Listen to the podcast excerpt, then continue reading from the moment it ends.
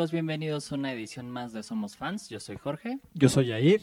Y el día de hoy les vamos a hablar de películas. Pero hoy le vamos a dar un twist un poco nuevo porque no van a ser cualquier película. Estamos hablando de películas que por cualquier razón, la que sea, hemos visto mínimo tres veces. O sea que nos gustó, la volvimos a ver y aparte reincidimos. Así es, no, no necesita ser como la película que nos cambió la vida o, del superdirector, simplemente eh, películas que hemos visto más de más de tres veces, bueno, de una vez, pero vamos a dejarla, que hemos visto más de tres veces.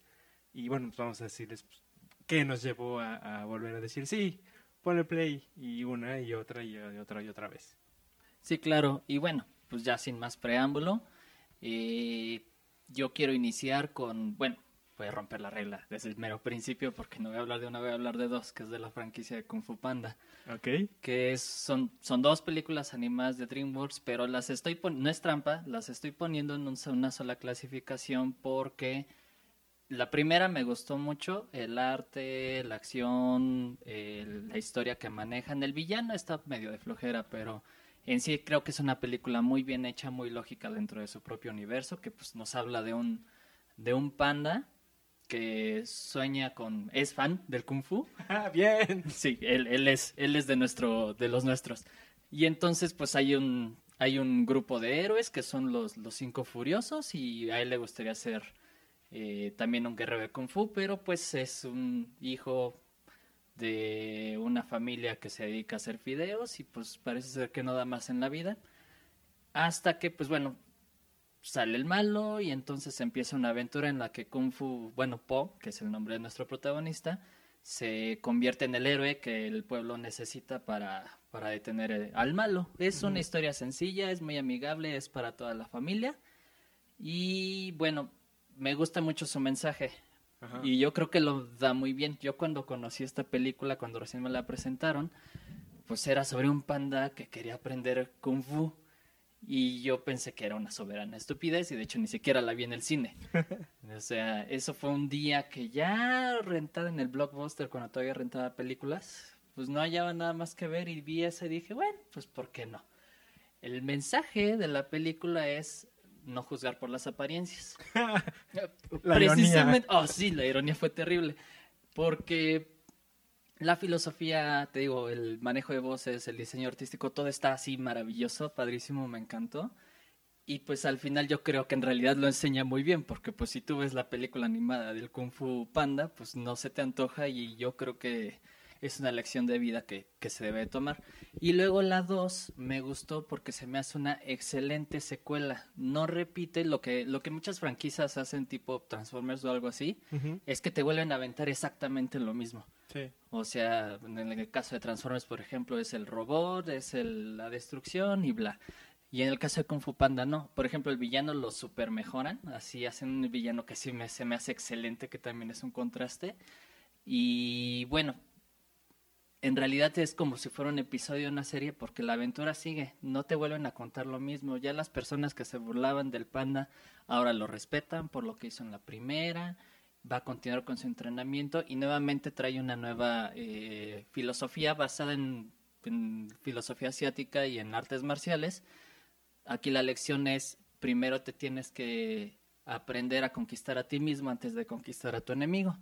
Entonces aprendes un poquito más del pasado de Po, aprendes un poquito más de su relación con su papá o con su familia. Digo, ahí sí no voy a meterme mucho spoiler, es relativamente nueva, pero la acción es mejor, la comedia es mejor, el drama es mejor, se me, tiene escenas buenísimas de drama. Yo sí vi a dos que tres personas en el cine que se limpiaron la lágrima del ojo, entonces es una franquicia que yo recomiendo ampliamente y pues, de acuerdo a nuestras reglas, las dos no las he visto una y otra y otra vez. Ok. Yo, animadas, creo que fuera de cuando era niño, mi película favorita era eh, La Bella Durmiente, porque yo me declaro fan de... Maléfica. De Maléfica. claro. Desde antes de que fuera cool nuevamente, porque ahora que vayan a estrenar la nueva ya van a decir, ay, sí, tu playera de Maléfica, etcétera, etcétera, etcétera. Pero fuera de esa, una que digamos que que, que ve, que de animada, siguiendo un poco tu tema de, de animación, que vi muchas veces, ya con un concepto más amplio de, de sobre las películas, sobre el cine, fue Wally. Wally es una de las películas que sí he visto muchas veces. De entrada, para empezar, es un mundo posapocalíptico. Punto para Jair. como saben, soy fan. Entonces, así cuando vi la película, ah, claro, el mundo se fue al diablo en Pixar, perfecto, vamos a verla. Después, bueno, antes de que saliera, con, antes de las cosas que uno lee, etcétera, etcétera, que no tenía diálogos, al menos en la primera media hora o una cosa así, pues nadie hablaba. Entonces, no, no habla, ¿no? Entonces tiene así como un toque de, es una película para niños, tiene que mantener entretenido a los niños.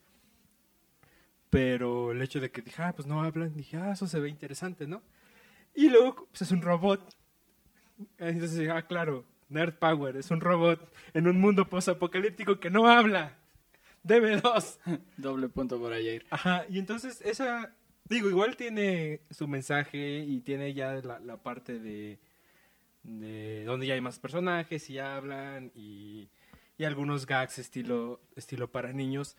Pero sí debo decir que la, la, toda la primera secuencia de, de, la película sí está también lograda en el sentido de que sí, o sea, tú la ves y estás totalmente metido en, en, la película, en, en, toda la trama y en efecto nadie menciona nada, ¿no? Salvo el Eve y el Wally, que básicamente podría ser como el ruidito que emiten los robots.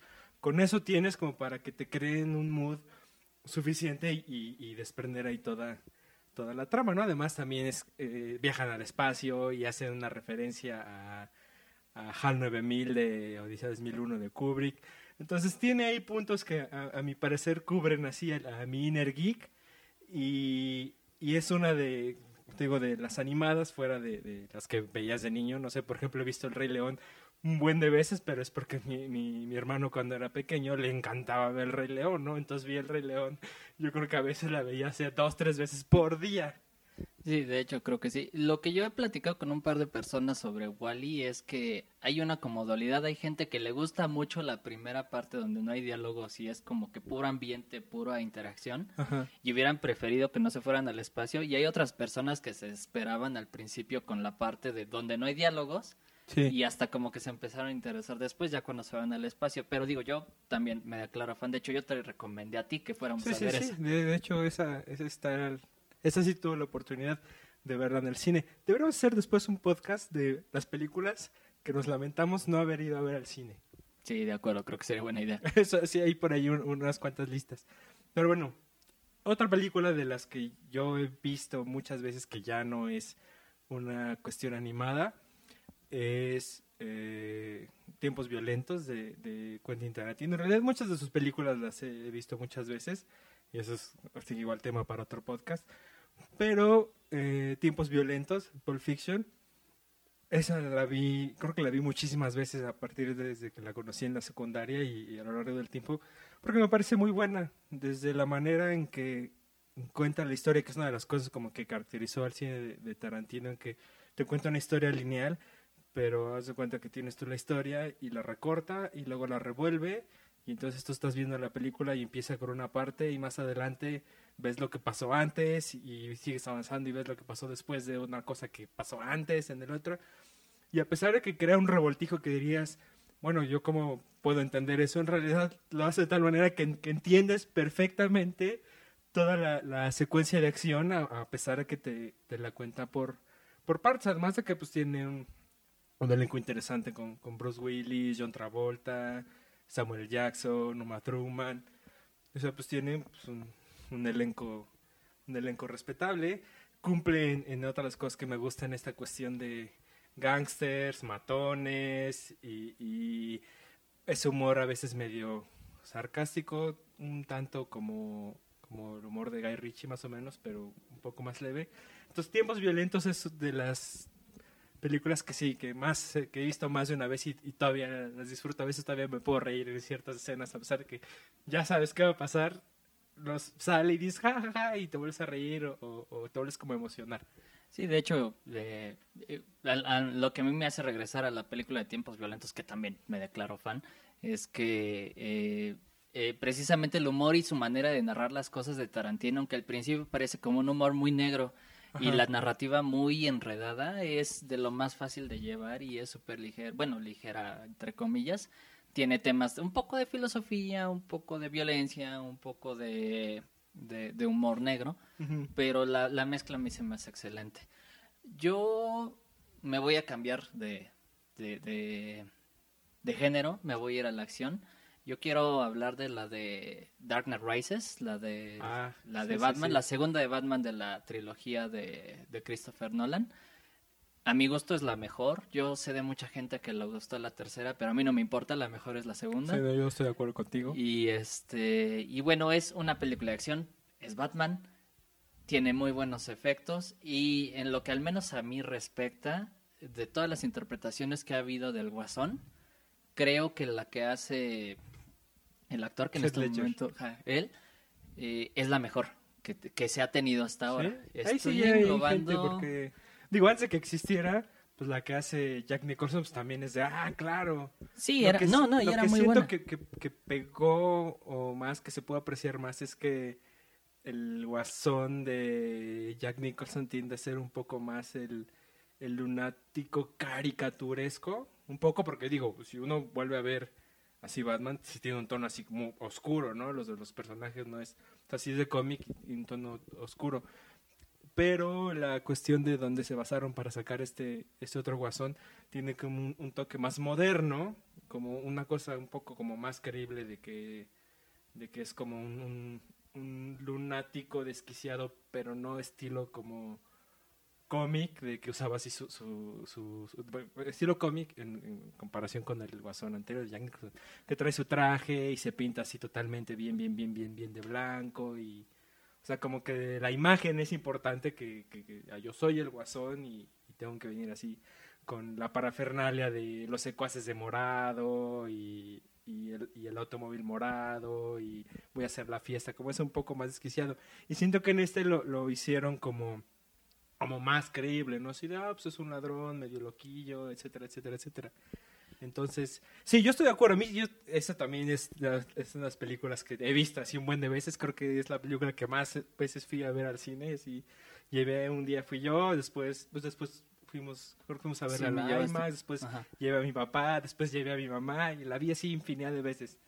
Bueno, recuperando un poco la comparación que haces con la, con la de Tim Burton y con Jack Nicholson, eh, yo siempre, la, si tuviera que reducir a una frase a, cada, a los dos villanos, a las dos interpretaciones de los guasones, yo diría que a mí me gusta más el otro porque el guasón del Jack Nicholson es como un cínico. O sea, cuando él empieza a caer en la, en la demencia es porque ya está deforme y todo. Y aparte, en esta conocemos su historia. Sí, sí, sí. Conocemos el origen y todo. Y en el guasón de Heath Ledger tienes, bueno, no sabes de dónde viene, de dónde salió, solo sabes que ya existe, pero este guasón sí está loco. No es un cuate que se volvió loco, no, o sea, tú cuando ya lo ubicas ya está loco y nunca sabes en toda la película por qué está loco. Entonces le da, eh, de hecho esa es una como dualidad, o sea, en la primera conoces el origen del guasón, pero no el de Batman, Batman ya está. Y en esta de Nolan conoces el origen de Batman, pero no el origen del guasón. Sí, el guasón está, nada más aparece y, y ya arma su caos yo siento que, me, que es más fiel al cómic incluso, aunque tienes razón, la representación cómic romántica, entre comillas, del personaje arreglado y maquillado y todo, pues sí le gana más la de Nicholson, pero la, la interpretación del Guasón de que es una persona que está loca y que vive y convive en el caos, es la de Ledger y por eso a mí yo siento que me gustaría más, me gusta más esa interpretación. A mí sí me gusta, no, sé si pudiera decirte, ah, mi favorito es tal, porque sí hay varias cosas de, del otro guasón, digo, pues Jack Nicholson, ¿no? Y que, Señor Jack Nicholson. Que sí, me gusta, pero sí estoy de acuerdo contigo, eh, Dark Knight, sí, la vi buen de veces, eso sí, la vi, la vi en el cine muchas veces.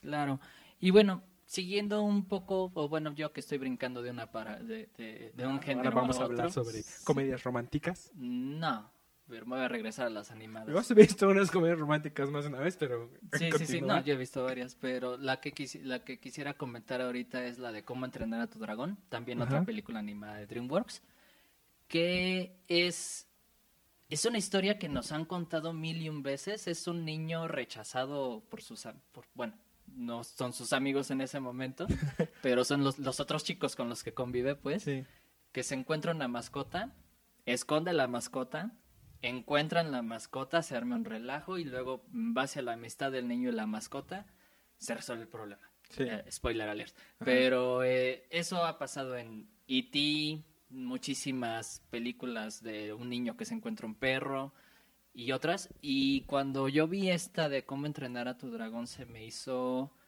Era como si me la volvieran a contar por primera vez, esa historia del niño rechazado que tiene una mascota. Y creo que mucho tiene que ver, hablando de, de películas que te arrepientes de no haber ido al cine, digo, esta es una que se va a mencionar después, pero esta en 3D me dijeron que se veía padrísima cuando el dragón volaba. Que de veras sentías que estabas con el, volando ahí con el dragón por el manejo de nubes, de luces y bla. Pues yo, yo esa sí la fui a ver al cine en 3D y, no, sentí eso. pero pues quizá, el primero que me quizás soy yo. Sí, puede que seas tú, pero bueno, no sé, eso, bueno, está abierto también la interpretación, pero por lo que yo he escuchado es de las mejores en 3D al menos. Entonces, bueno, pero regresando un poco a la película, el desarrollo de los personajes me gusta mucho. Yo soy fan de los dragones. Ah, deberíamos de hacer un podcast de dragones también. Después. Paréntesis, eh, es tan fan que tiene tatuado uno. Ah, sí. Tengo uno y. en mi cuarto, la otra vez los conté, tengo como seis dragones entre banderas, figuras de dragones. figuras de dragones. Si, tu cuarto tiene seis dragones de por Dios, tu cuarto es inmenso. y sería inmensamente feliz. Cerrando paréntesis, eh, la historia de los personajes, la interacción, se me hace padrísima. Está basada en un libro, pero no es tan fiel al libro. Y yo me alegro por eso, porque el libro de Cómo entrenar a tu dragón es un libro para niños que no tiene mucho de qué, mucho material y entonces de, los de DreamWorks se tuvieron que poner creativos con la película y a mi gusto les quedó perfecta. Yo no le quito ni le agrego nada. Es una que he visto muchas veces cuando me quiero relajar, cuando quiero ver así una historia sencilla que me entretenga y me divierta, regreso a cómo entrenar a tu dragón. Sí. Yo sí lo vi, sí me gustó, no, no nada más la vi una vez. Sí me gustó el mensaje, el, el, detalle de, el héroe que es discapacitado y estoy haciendo conejitos. Aunque no lo ven. Ajá. Eh, me pareció interesante, me pareció un buen giro así, ah, sí, eso no se ve todos los días. Bueno, eso no se ha visto en las películas para niños y sí, eso, eso está padre, sí me gustó eso. Sí, de otra que yo les quisiera platicar, que bueno, todo el mundo seguro la ha visto, Matrix. Que es... Ah, yo sí la he visto. No sé si la he visto más de tres veces, pero creo que esa mientras más la veo, menos me gusta. ¿En serio? A mí me pasa, yo creo. Mira, yo creo que tiene varias cosas que en su momento cuando salió, te estoy hablando por allá de los 90. 90 y algo. 90 y al fines de los 90, ¿no? Algo cosa así. Eh, pues yo creo que fue como un mind blown. O sea, bueno, fue una película que, con mucho que tiene toma muchísimos elementos de películas antes de esta, de kung fu, de sci-fi y cosas así, como que se vio muy, nos volvió a introducir un, contexto de las máquinas y la lucha del, bueno, la lucha del hombre contra la máquina y un poco la preservación del planeta y bla, kung fu. De una manera divertida, de una manera amena y pues no sé, o sea, en, unas, un sci-fi que al menos a nosotros que estábamos en esa edad, sí lo conocíamos por cosas como La Guerra de las Galaxias o Ronin u otro estilo de películas, pero esta, esta mezcla kung fu, balas, eh, sci-fi es, es una que al menos no se había revisitado en esa década y entonces fue muy refrescante oh". Las secuelas yo fui muy emocionado, salí algo decepcionado, entonces por eso me quedo con la primera. Pero, pues no sé, yo sí la he vuelto a ver varias veces después de, de esa primera vez y la verdad siento que crean un universo que podría ser perfectible, podrías verle o cambiarle cosas, pero en sí la esencia a mí me encanta. Sí, a mí la, premisa de la historia sí me parece interesante. Tiene cosas de computadora, así puto para el geek. Tiene acción, tiene acción de balazos, sí me gustó. Incluso, de hecho, la última vez que la vi, me topé en, en, alguna tienda departamental la, la, edición esta de Blu-ray que ven las tres y dije, ah, sí, démelas. Y las compré y dije, ah, las voy a ver. Y puse la uno y ya no me gustó, ya ni siquiera quise volver a ver la dos y la tres, jamás la vi. Así, no la he visto. Pero sí estoy de acuerdo contigo. Sí, cuando salió, obviamente cuando salió, fui emocionadísimo a verla, salí emocionadísimo después de, de salir de verla así, ah, no más, Matrix. Pero como la he ido repitiendo cada vez como que me gusta menos. Bueno, creo que te la fuiste gastando, pero... Igual y sí, igual y sí, por Sí, eso no, no. Digo, ya tiene, debo confesarlo, bastantes años que no la he visto. La tendría que volver a ver ahora para a ver si no hago una revisión después de esta opinión. Ajá. Pero al menos yo tengo, yo, yo salí de esa pidiéndole, rogándole a mis papás que me compraran una gabardina.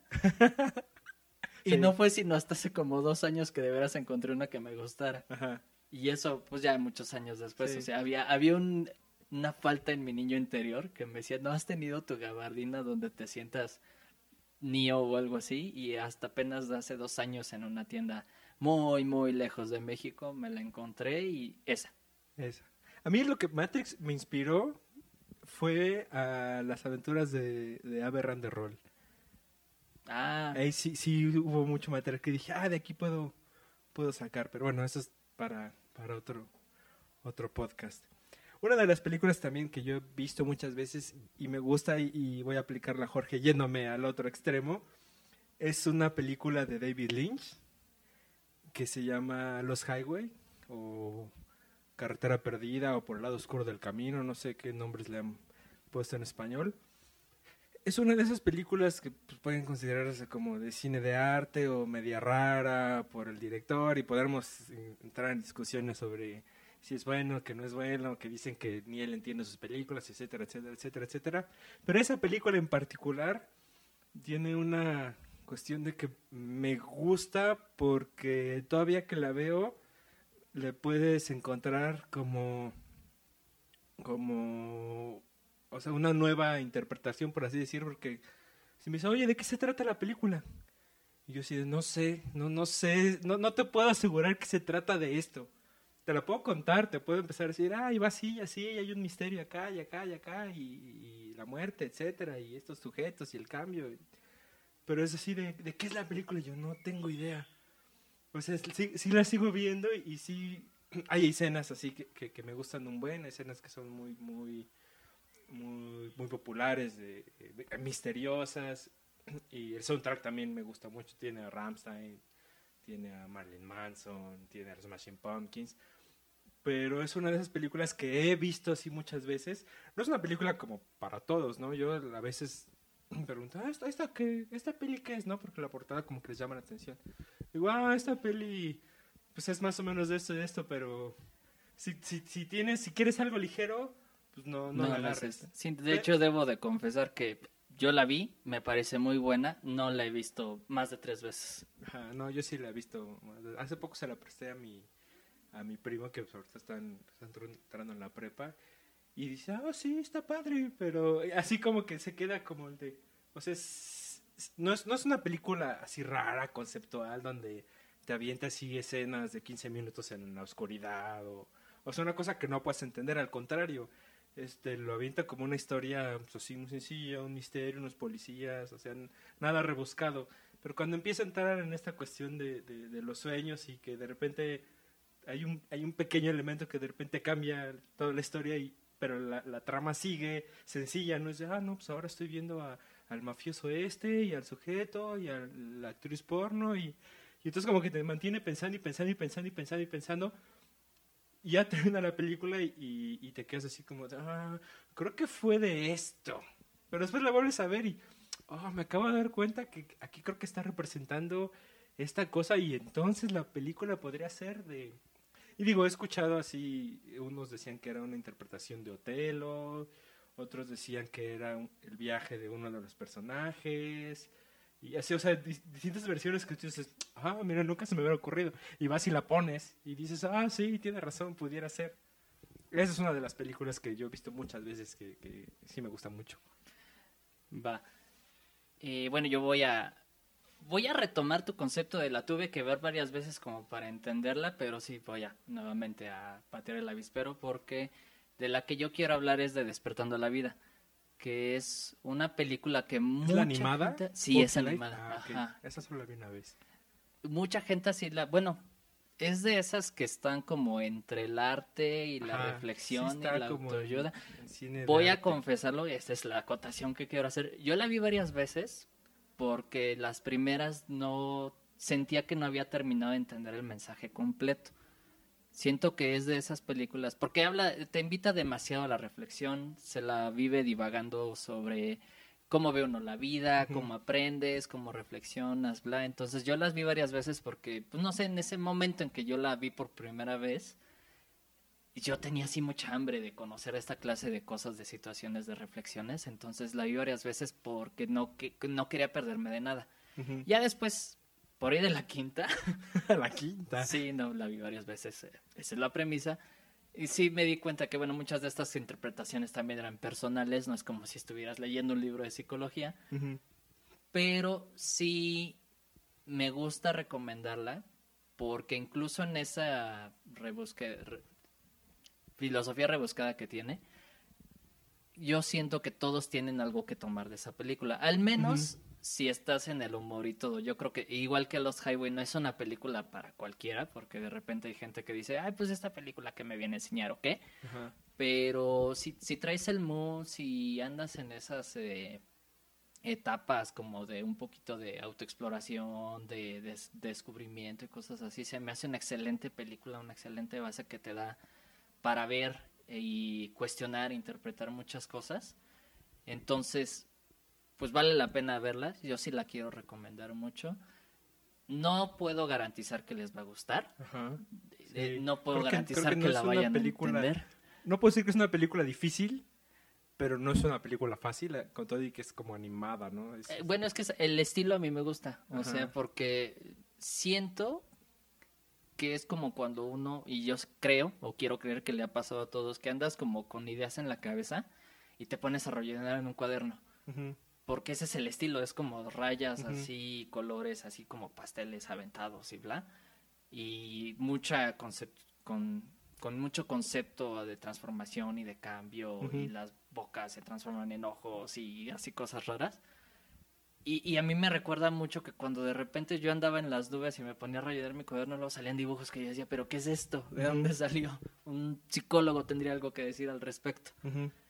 Entonces, vale la pena. Yo creo que tienes que verla al menos una vez. O quizá Eso más. sí.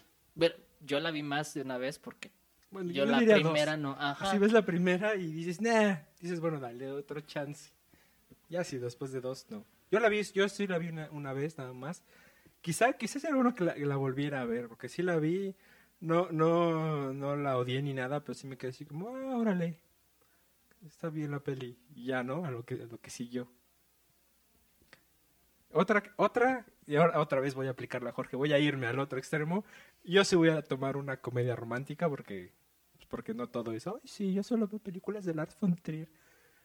Eh, 500 días con ella, la, este, Ah, claro. la de Sommer. Esa película, yo, yo creo que, que a, muchas personas, eh, específicamente hombres, que alguna vez han tenido que, que lidiar con un rompimiento fuerte, han visto esa película. Y si no la han visto, dejen de escuchar desde este momento y vayan a verla. No se preocupen, aquí los esperamos, Sí. chicos.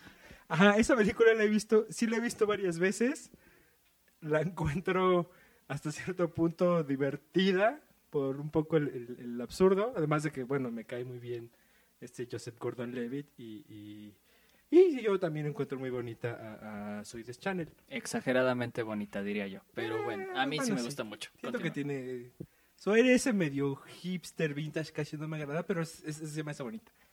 Punto es esa, esa historia que además que bueno, la he compartido con, con algunos. este, yo sí me veo identificada así muy, muy, muy, muy, muy fuerte, así de por todos los cielos. Al grado de que, de que mi chica en cuestión algún día me dijo, ay, yo no, yo nos veo como a ti y a mí en esa película. Y yo, "Oh, por Dios, eres No mala, sabes lo que no sabes lo que dices". estás diciendo. Ajá. Entonces una película es entraría como en término comedia romántica, aunque al inicio de la película, y eso no es un spoiler alert, te dice el- el- el- la película, dice, esta no es una historia de amor. Y en efecto, trata justamente de, de los, son 500 días con ella porque es el tiempo que estas dos personas pasan juntos. O sea, desde que empieza la película tú sabes que, que no se va a quedar con ella, ¿no? Te lo dice, esto no es una historia de amor. Pero entonces se, se limita a, a- a hacer un, un repaso, por así decir, sobre estos momentos de, de la relación y cómo la persona, en este caso el sujeto, le sale de su como vida monótona al momento como que de, enamorarse y luego como está enamorado, pero la chica como que se enamora, como que está con él, pero pues es un así como, ah, estamos juntos, pero pues nada más ahorita, ¿no? Porque pues tú no eres, tú no me mueves así como, como yo a ti. Y después toma un poco de cómo él lleva su, su depresión y luego cómo sale de, esa depresión, ¿no? Y que en realidad pues no es el fin del mundo y va a haber más personas a lo largo de tu vida. Pero se me hace un, un- bonito, un bonito referente, así como, pues o sea, tú- la ves y- y no sé si te puedes poner a llorar. Yo lo veía así de como, ah, sí, como que te identificas y dices, sí, sí, por ahí yo pasé, y ay, también por ahí yo pasé, y lo ves como de buen humor. De hecho, yo creo, yo, yo esa, esa película en particular, yo siempre la he considerado un, posi- un poco masoquista después de la primera vez que la ves. No, es que es cierto, o sea, la ves la primera vez y dices, ah, claro, es, es, es, es un buen retrato de cómo ciertas relaciones, entre que cada quien tiene diferentes expectativas y luego uno, uno de los dos agarra y se tira al drama y entonces dices, ah, sí, la otra es una perra o el otro es un estúpido, también pasa. Y como pues como tú dices, o sea, va sobrellevando la relación. Entonces, la primera vez vale mucho la pena, como Jair dice, si no la han visto, segunda oportunidad, apaguen este podcast y véanla. Pero de ahí en adelante, cuando uno la vuelve a ver, normalmente es porque estás en el mismo hoyo en el que está el otro idiota. Entonces, por eso yo la catalogo mucho como, como masoquista, porque es de un, es que necesito algo que me entienda, que, que exprese lo que yo siento, y agarras y vas y pones esa película. Yo, creo nada más ahora que, que me haces pensar, yo las veces que la he repetido es porque se la estoy poniendo a alguien así, oye, es que estoy, mira, ven, siéntate. Ven a ver esto, Ve exacto. esto, y deja de azotarte y ve esto. Sí, no, claro, cosa que por eso digo. Es una película muy masoquista porque aparte al muy desde el principio exactamente abre esta no es una película romántica. Ajá. Tú sabes que la vas a sufrir Ah, y sí, la sí, ves sí. completa, te la refinas, o sea, eso es puntos extra para la película por hacer eso, pero para mí está en esas de "Ay, yo quiero tristar un rato, pero sin deprimirme demasiado. Ok, veré 500 días con Sí, ella. sí. Y además, una cosa muy chistosa, aplica solamente para los hombres. Yo estoy seguro que por ahí habrá alguna que otra No, mujer o sea, que sí, dirá, sí, o sea, ajá, o sea, en general se- sí. sentir empatía como por el personaje y, y hacer la, la, la- el, el switch, ¿no? De- del personaje que sea hombre mujer, los cambia los papeles. Pero siento como que le llega más a, a los hombres. Yo más o menos lo he visto Eh, sí, por ahí. Sí, sí, veo de dónde viene tu argumento, pero ahí no sé, chicas que escuchen este podcast, si hay alguna por ahí, comenten porque creo que da más para esto. Ajá. Pero bueno, en ese estilo ahorita me hiciste pensar, hay una que también, y, y no la estaba pensando cuando recién propusimos este podcast, pero siguiendo, ahora sí, siguiendo un poco la temática que tú dibujaste, Eterno Resplandor de una mente sin recuerdos, yo sí la he visto fácil unas cuatro o cinco veces. No, yo no. Y- no entraría en la línea. Sí. Continúa, perdón. Sí, sí. Yo creo que va muy en la línea de verla después de un rompimiento o cuando estás pasando una situación difícil. Lo voy a resumir, digo, yo también diría, bueno, todas estas que les estamos diciendo, por favor, paren el podcast si no la han visto y véanlas, pero porque aquí la, a don- alrededor de lo que gira la historia, y voy a tratar de ser lo más vago posible porque si no la han visto, el Sí, primer sí. shock Tienen que es, verla. es, es increíble. Pero más bien, la pregunta que te plantea esta película es, si tú tuvieras la posibilidad de olvidar, olvidar bien, hace cero, no, no queda nada, no sabes ni quién ni nada, ¿lo harías? Y es un dilema que yo creo que al menos todos, al menos una vez en la vida, nos hemos planteado. Si, si, si la vida fuera más sencilla, si te pudieras olvidar de ciertas cosas. Y la manera en cómo esta película lo maneja se me hace tan fácil de relacionarse y cómo, cómo lo plantean se me hace tan tan real, tan ah, este cuate cómo, cómo supo que yo me sentía así, cómo, cómo lo vio, Ajá. Que, que vale la pena así verla. Si no la han visto, de veras, yo sí se las recomiendo. Sí, sí las recomiendo. No la he visto tantas veces, pero estoy totalmente de acuerdo contigo. Sí, es una. Si un día hacemos un, podcast de, de, películas para hacer para ver en tu rompimiento, esa va a estar nada menos, si no es en el 1, en el, en el lugar 2. Porque sí, en, efecto, retrata esa, esa, esa como pregunta y la maneja, pues la maneja muy, muy, muy, muy, muy bien. A mí me encantó y yo por eso, como, se me hizo una idea tan original aparte, creo que eso hizo que yo regresara a verla más de una vez. Sí. Bueno, yo otra película que he visto muchas veces que también me gusta un buen es el Club de la Pelea, The Fight Club. Claro. Esa la... ¿Cuál es la primera regla?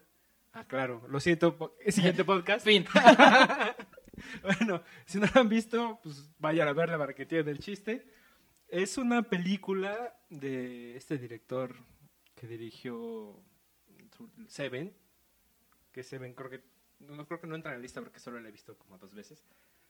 Pero Club de la Pelea sí la he visto muchas veces. Es una película que cuando salió es, noventera igual, creo que está marcada así como películas representativas de, esa década. Está el Club de la Pelea con este Brad Pitt y Edward Norton y, y Elena Bohan Carter es la, la, una historia de, un sujeto que, que se une a, otro, que hacen un club de la pelea, y el club de la pelea básicamente es agarrarse a golpes como para liberar su, su tensión de... Frustración, diría yo. La monotonía de sus vidas, etcétera. Y con esa premisa él te, te, te crea una historia que obviamente no, te puedo decir más porque te la, se las arruinaría, pero te crea una historia que de repente dices, oh, por todos los cielos, tiene razón. Y, y, y, te sorprende el, el, de repente el giro que, que, que, toma la historia para el, para el desenlace. Y entonces me hace una película dinámica, muy, muy, muy entretenida. Tiene, pues, de ahí creo que esas de las películas que impulsó un poco la carrera de, de Brad Pitt, de hecho, ¿no? De ahí como que ya empezó. Y de Norton también, yo creo. O sea, los dos paréntesis, se me hacen unos excelentes actores. Brad Pitt ha tenido que luchar más con la imagen de niño bonito, pero se me hace, excepto lo que ha hecho de un tiempo para acá, pero sí tiene madera como para hacer mejor cosas.